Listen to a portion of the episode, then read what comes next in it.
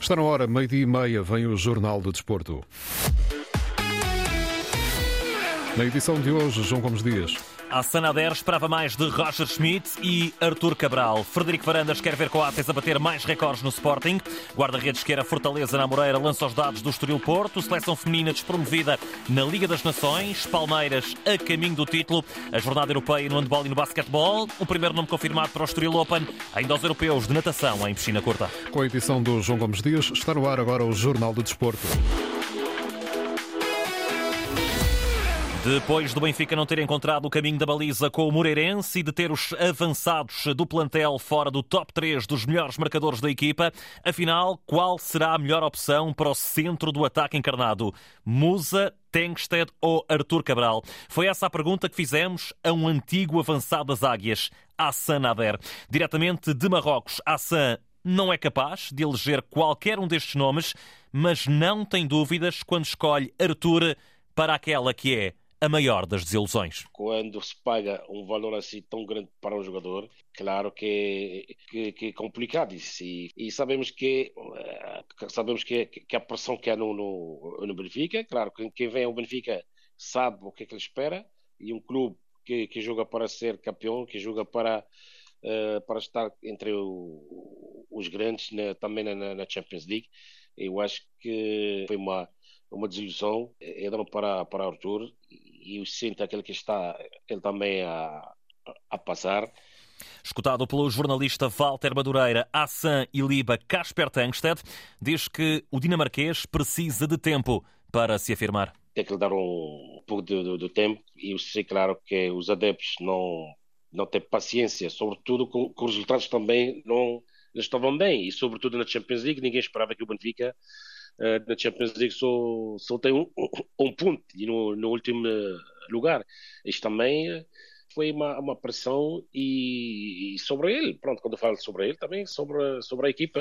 E já sobre o treinador, a Sanader não esconde, esperava mais de Roger Schmidt, mas diz que o alemão não é o único culpado. Eu esperava mais do, do, do treinador.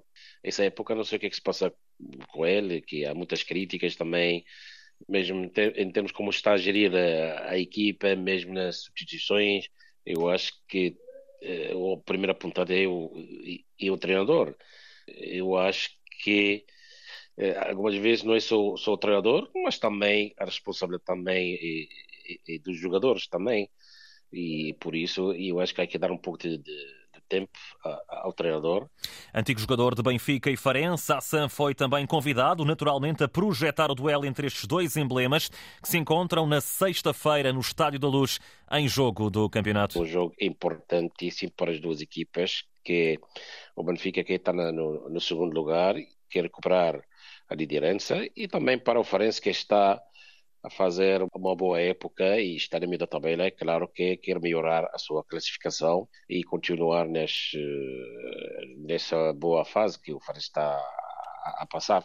A Sanader na contagem decrescente para esse Benfica Farense, agendado para sexta-feira às seis da tarde no Estádio da Luz. O Porto, ainda antes de receber o Casa Pia para o campeonato, no fim de semana, vai já hoje entrar em ação para a Taça da Liga. Os Dragões estão obrigados a pontuar na Moreira, frente ao Estoril, para não serem eliminados desta prova. Na projeção da partida, a Antena 1 esteve à conversa com Manuela Brantes, antigo guarda-redes estorilista que nunca perdeu com os Dragões no estádio António Coimbra da Mota. Mota. Um registro de tal forma impressionante que leva o próprio Pinto da Costa a brincar com a situação quando reencontra este ex-Estoril Praia. Se eu for um bocadinho antes do jogo, se eu me vir, ele põe as mãos na cabeça e diz logo: Manel, não me diga que vai jogar, já estou feito.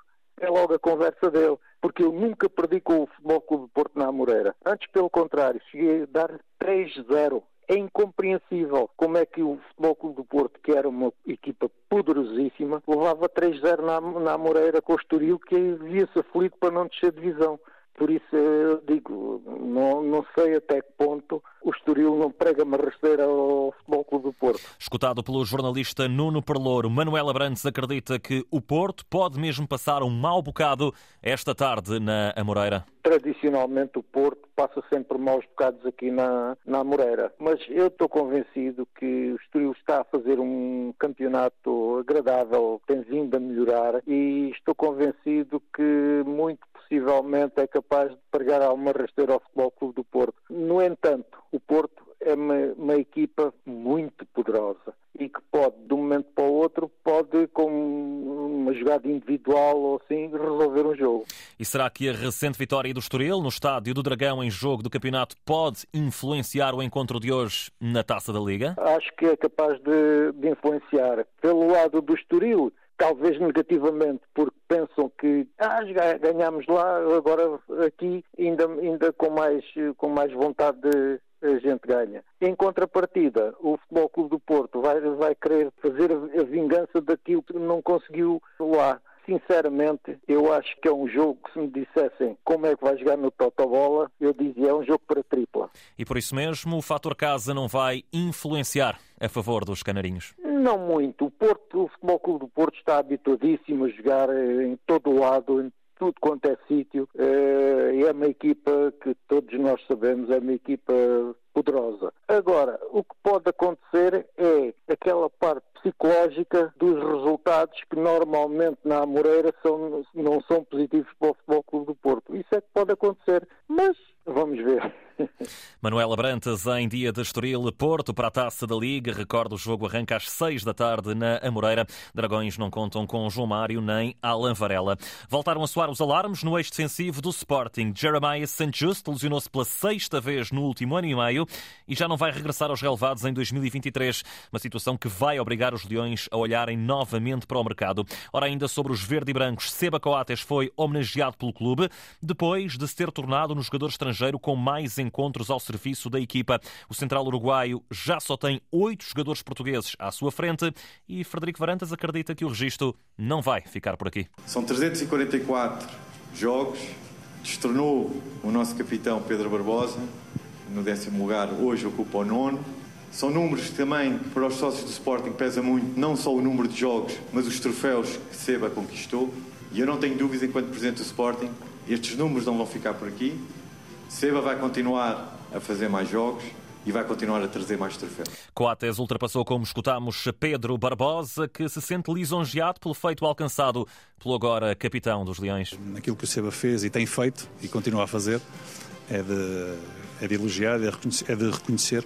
Eu acho que o que se passou aqui hoje foi, foi isso, foi o reconhecimento pelo seu trabalho que ainda não acabou, mas já, já está no top 10 de, dos jogadores mais utilizados pelo Sporting, portanto desejo-lhe a maior sorte do mundo e muitos parabéns.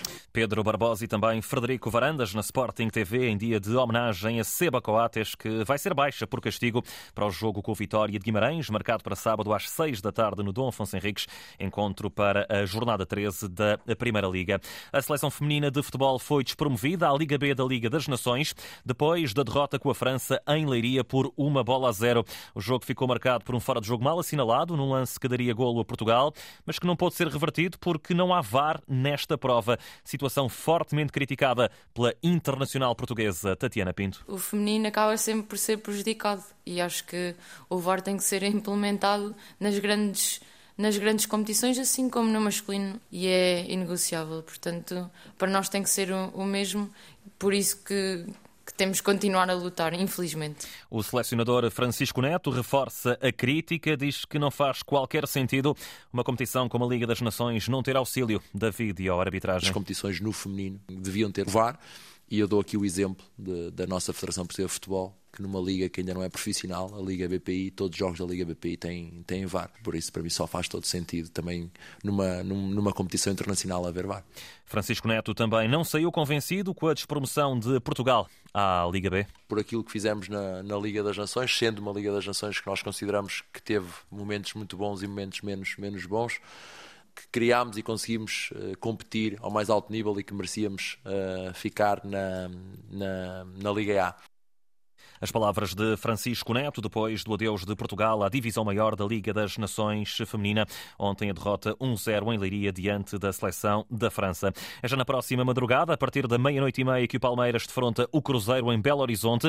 Última ronda do Brasileirão, com a equipa de Abel Ferreira a precisar apenas do empate para ser novamente campeã. Mas até a derrota pode ser suficiente caso o Verdão não perca os oito golos de vantagem que tem sobre o Atlético Mineiro. A seleção feminina de Hockey Patins voltou a marcar passo no Campeonato da Europa da modalidade, depois do empate 3-3 com a Itália, num jogo que até liderava a 10 segundos do final. Marlene, capitã da equipa, explica aquilo que falhou diante das italianas. Falhamos em, em pormenores que não, que não podemos falhar. A Itália é forte nas transições e foi assim que, que marcou os três golos, portanto, focar naquilo que podemos controlar e ainda estamos na fase de grupos e o nosso objetivo mantém-se intacto um, continuar a trabalhar, porque ainda falta muito campeonato e estamos focadas nisso. O selecionador Helder Antunes também não escondeu alguma frustração. Poderíamos ter levado outro resultado, temos que assumir os erros cometemos, temos que os corrigir rapidamente e rapidamente temos que ser uma equipa dentro de campo, porque está, está a falhar qualquer coisa que, que isso reflete-se na nossa maneira de jogar e nos resultados que temos obtido.